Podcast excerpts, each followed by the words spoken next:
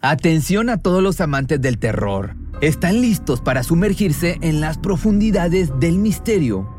Pues les presento Archivos Perdidos, el podcast que explora las historias más escalofriantes de México. Archivos Perdidos no es solo otro podcast de horror, es una experiencia única que te lleva de la mano a través de historias como si estuvieras ahí mismo, viviendo los eventos junto con los protagonistas. La producción del podcast es impecable, con una narración cautivadora, efectos de sonido envolventes y una música que te sumerge en cada narración. Y si has vivido algo inexplicable, envía tu historia al correo archivosperdidos.genuinamedia.com y únete en este viaje a lo desconocido. Y no olvides también seguirlos en Spotify y Apple Podcast para no perderte ningún episodio. En resumen, si eres un amante de los misterios y las historias intrigantes, Archivos Perdidos es una adición, un complemento obligatorio a tu lista de reproducción. Cuando el tráfico te sube la presión, nada mejor que una buena canción. Cuando las noticias ocupen tu atención, enfócate en lo que te alegra el corazón. Y cuando te sientas mal, un buen médico te ayuda a sanar.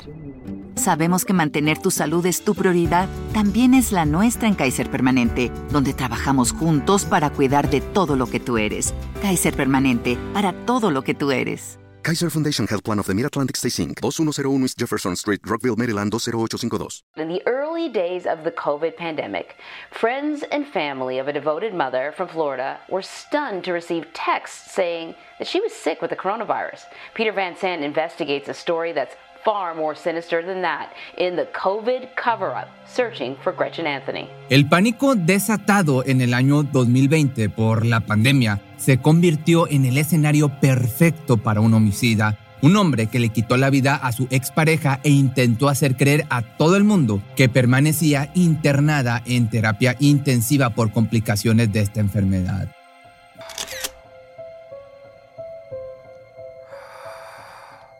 Las primeras sospechas de que algo no andaba bien surgieron el 23 de marzo de ese año. Un mensaje enviado por parte de Gretchen Anthony, de 51 años, con destinatario a su primer esposo, Jeff Dreyer, con quien había tenido a su única hija, Ava Ray. En este le explicaba que infortunadamente había dado positivo a la prueba de esta enfermedad y que se encontraba en un centro de atención especializado a tratar casos originados debido pues, a esto. Por este motivo, el doctor Sinclair había dado indicaciones de que solo mantuviera contacto con miembros cercanos a su familia. Este texto, presuntamente escrito por su ex esposa, rápidamente les despertó dos preocupaciones. En primera instancia, que la madre de su hija padeciera COVID y en segunda, la extraña manera en que se había expresado.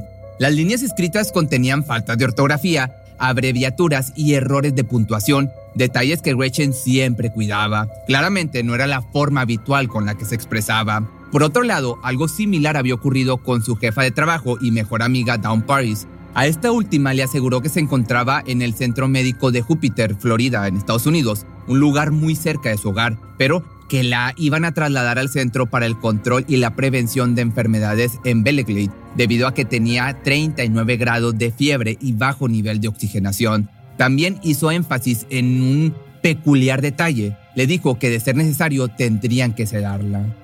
Sin duda, una noticia que alarmó tanto a la amiga como a todos sus familiares quienes trataban desesperadamente de comunicarse con ella. Sin embargo, nunca respondió su teléfono. En medio de una crisis mundial, el pánico abundaba por todos lados. La cuarentena ya había comenzado y a su vez la prohibición de visitar parientes enfermos. Ciertamente no sabían cómo proceder, pero ante la inquietud que despertaba las sospechas de que en realidad algo más había ocurrido, el 25 de marzo una amiga de ella llamó al 911 argumentando que había recibido una serie de extraños mensajes de su parte y que temía por su seguridad.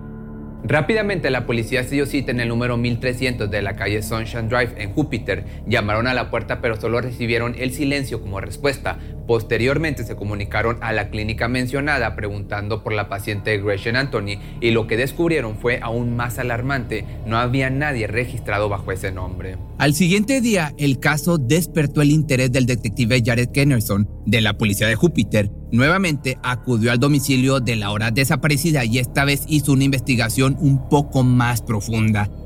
Se dio a la tarea de preguntar a los vecinos si habían visto o escuchado algo raro y fue así como el primer dato perturbador salió a la luz. Uno de los residentes relató que el sábado 21 de marzo, alrededor de las 6 de la mañana, había escuchado algo que le causó escalofríos. Eran los alaridos de una mujer, estaba gritando como si estuviera siendo atacada. Luego la escuché decir no, no y enseguida algo así como me duele para. Esto fue lo que dijo el vecino. Aunado a esto, otro de los vecinos sumó un dato muy importante. Confesó que justo ese mismo fin de semana había notado una sustancia jabonosa proveniente de la casa de la mujer, como si alguien estuviera realizando limpieza profunda en el lugar. Para los detectives, esta nueva información era suficiente para saber que probablemente no buscaban a alguien víctima de esta nueva enfermedad, sino que se trataba de algo mucho más, mucho más siniestro, quizás hasta un homicidio. Pronto la policía inició la labor de investigación procedieron a recolectar las imágenes de las cámaras de seguridad del vecindario e ingresaron al domicilio de la posible víctima. Al romper la cerradura del garaje, abrieron la puerta y lo primero que percibieron fue un fuerte aroma a lejía. Miraron a su alrededor y se dieron cuenta de que las cámaras de vigilancia habían sido arrancadas de las paredes.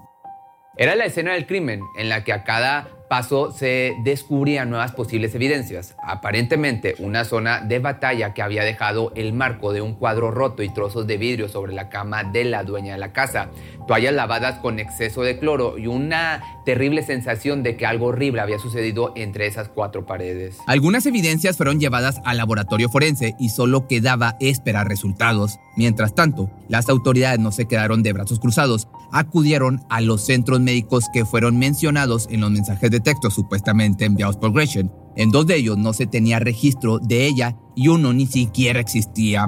Posteriormente, las imágenes de las cámaras de seguridad de la calle estuvieron listas para ser analizadas y ahí estaba la camioneta del primer sospechoso, una Nissan Frontier en color negro estacionada afuera de la casa de la mujer. El dueño, nada más y nada menos de su ex esposo, David Anthony. Lo cierto era que poco menos de un mes atrás, Gretchen había tomado la decisión de separarse de él. Justo el 28 de febrero se llenaron los papeles de divorcio. Esta noticia no le había caído nada bien a David y según datos aportados por familiares y amigos, ella temía por su seguridad, pues el hombre había mostrado actitudes altamente preocupantes. Antes de unirse en matrimonio, la pareja había tenido vidas muy distintas. Eran tan diferentes el uno del otro que se complementaron a la perfección y se enamoraron tanto sin saber que su relación culminaría en asesinato. Por un lado, Gresham Crane, una chica alegre con una familia unida y cariñosa. Luego de sus estudios en New Jersey, se convirtió en maestra impartiendo clases en algunos colegios por varios años, hasta que cambió de rumbo y comenzó a trabajar en el área de recursos humanos en la empresa Viking Utility. Era una mujer muy querida por sus compañeros y toda la gente que le rodeaba. Contrajo matrimonio por primera vez con Jeff Dreyer y para el año 2008 se convirtió en madre de su única hija, Ava. Sin embargo, pronto tomaron la decisión de separarse y lo hicieron bajo los mejores términos. Sostenían una relación cordial y compartían la custodia de la niña sin ningún conflicto. Para ella, la vida era feliz y próspera. Tenía una carrera, una hija maravillosa y, quizás, la esperanza de conocer a un buen hombre en el futuro. No obstante, el caso de David Anthony era todo lo contrario. Creció como hijo de madre soltera bajo un esquema de familia disfuncional. Durante su adolescencia no tuvo el apoyo que todo chico necesita a esta edad. Prácticamente se crió solo y pasó sus crisis existenciales de la juventud sin ningún tipo de guía adulta. No se alimentaba bien y a la par que su autoestima decaía, su masa corporal aumentaba significativamente. Se convirtió en un chico con sobrepeso y eso le hizo ser objeto de bullying, de burlas en su salón de clases. Tuvo problemas de depresión y signos de un desorden mental. Era bipolar. Sin embargo, Toda su vida se negó a tomar medicamento. Ya con el paso del tiempo, pareció ir superando todos los obstáculos que enfrentaba cada día. Se concretó en transformar su cuerpo y se puso en forma. Entrenó baloncesto y de ahí surgió una gran oportunidad. Era bueno para ese deporte de manera que recibió una beca para estudiar.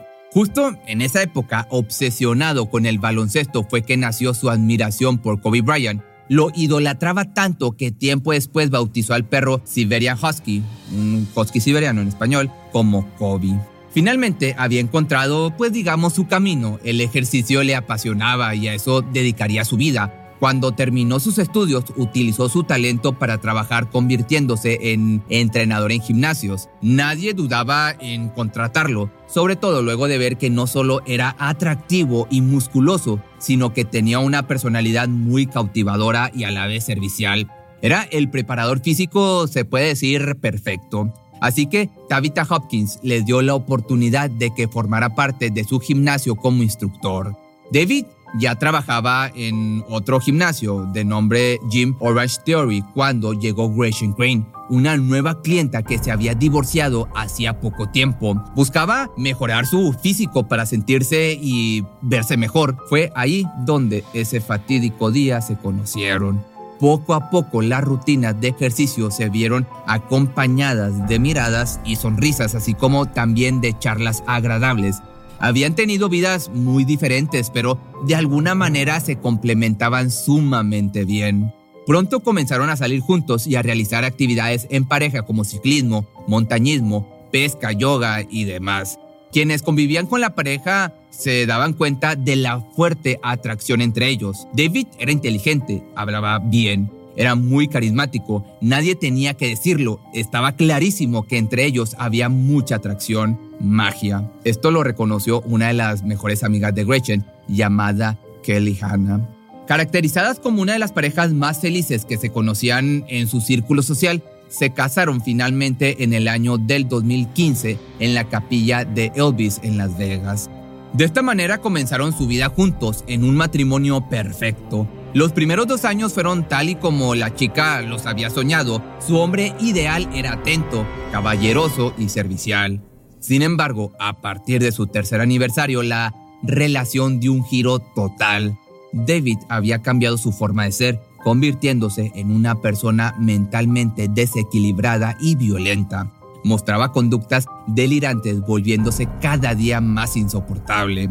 Ya para el año del 2018, se obsesionó con el tema del fin del mundo. Le invadió una sensación de angustia tan grande que subió tres bolsas de arroz a su camioneta, diez pares de zapatos y se fue huyendo del final de los días. Sin duda, uno de sus peores episodios de psicosis que mostraban el evidente problema mental que padecía. Su esposa se preocupó por él e intentaba ayudarlo, solo que se sentía incapaz de soportar los cambios emocionales tan bruscos que le causaban terror. En este punto, la historia de amor de Gretchen se había convertido en una historia de terror y para diciembre del año 2019 estaba más convencida de que separarse de él era lo mejor para ambos. Quisiera poder ayudarlo con sus problemas mentales, le deseo lo mejor, pero siento que no puedo ayudar más y que él necesita aprender antes cómo amarse a sí mismo para poder amar a alguien más. Esto le escribió a una de sus amigas con respecto a su relación. Sin embargo, el punto de quiebre ocurrió a partir de enero del 2020, luego de que falleciera su ídolo Kobe Bryant.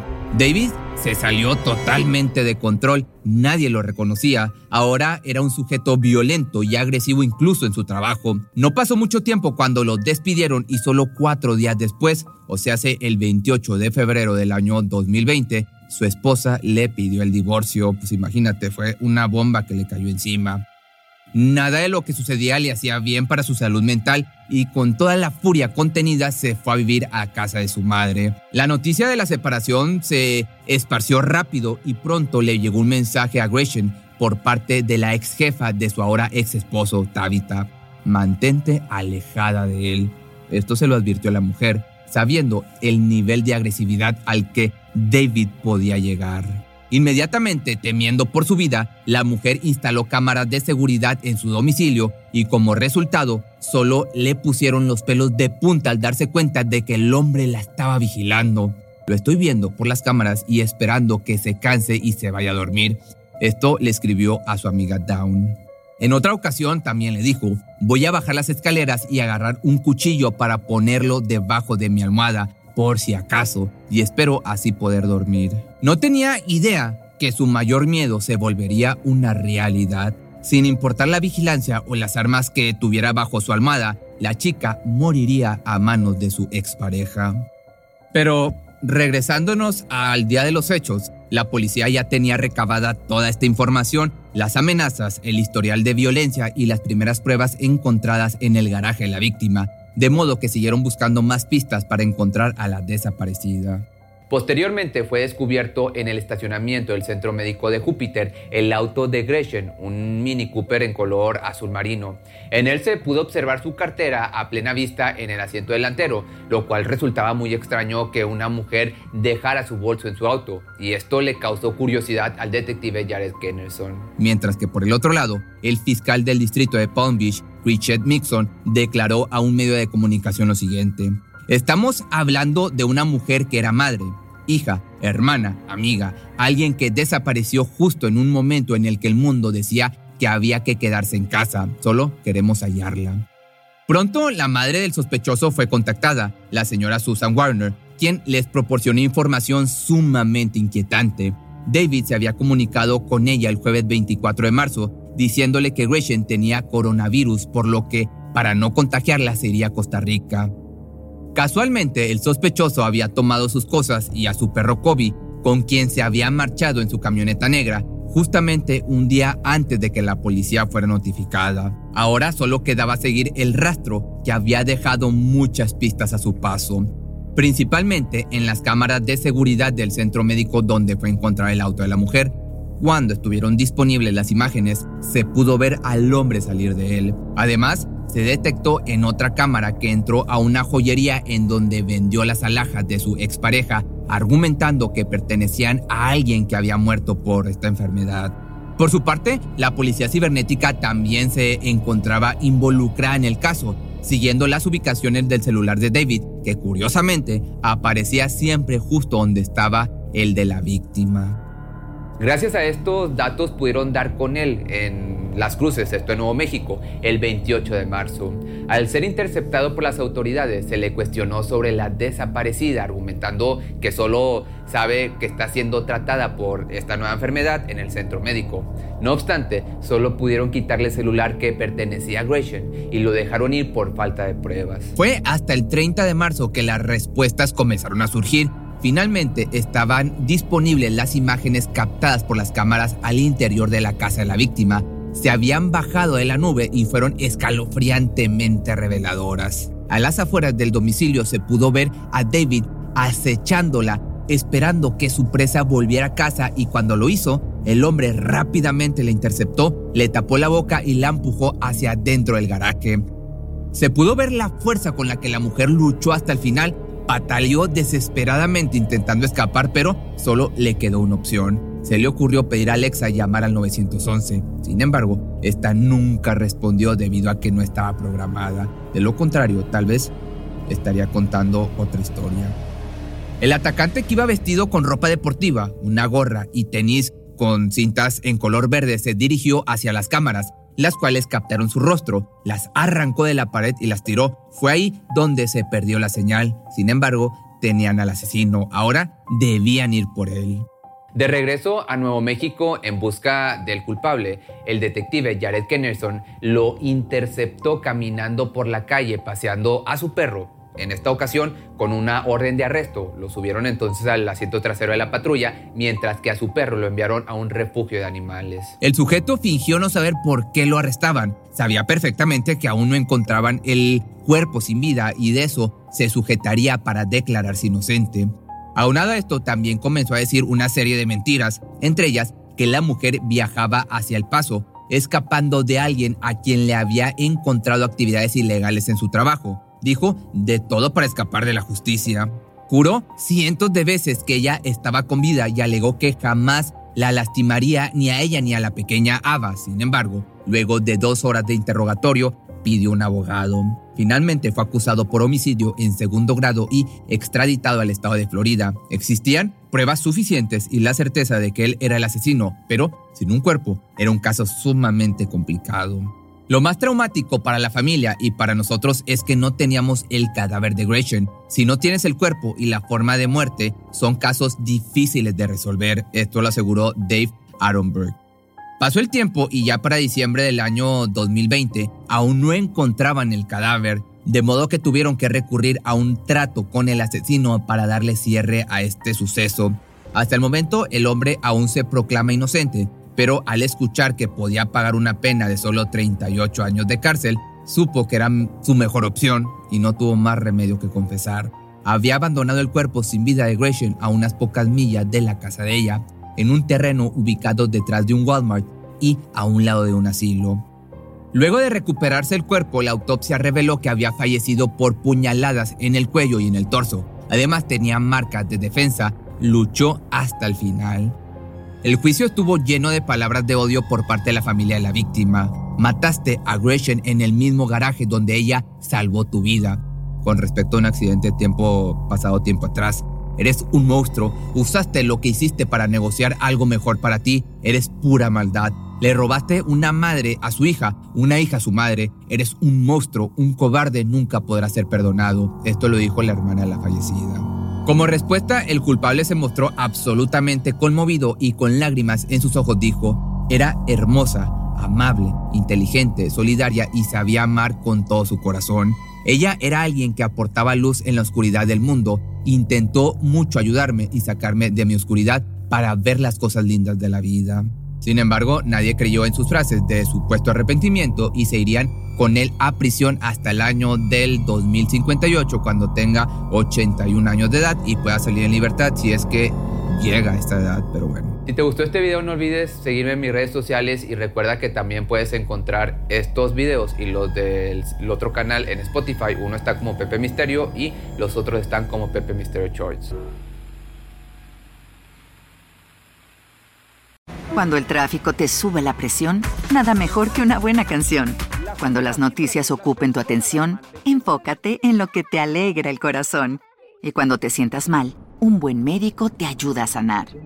Sabemos que mantener tu salud es tu prioridad, también es la nuestra en Kaiser Permanente, donde trabajamos juntos para cuidar de todo lo que tú eres. Kaiser Permanente, para todo lo que tú eres. Kaiser Foundation Health Plan of the Mid-Atlantic Stay Inc., 2101 East Jefferson Street, Rockville, Maryland 20852. ¿No se merece tu familia lo mejor? Entonces, ¿por qué no los mejores huevos? Ahora, Egglands Best están disponibles en deliciosas opciones. Huevos clásicos, de gallina libre de jaula y orgánicos de Egglands, que ofrecen un sabor más delicioso y fresco de granja que le encantará a tu familia. En comparación con los huevos ordinarios, Egglands Best contiene la mejor nutrición como 6 veces más vitamina D, 10 veces más vitamina E y el doble de omega 3 y B12. Solo Egglands Mejor sabor, mejor nutrición, mejores huevos. Visita egglandsbest.com para más información. Atención a todos los amantes del terror. ¿Están listos para sumergirse en las profundidades del misterio?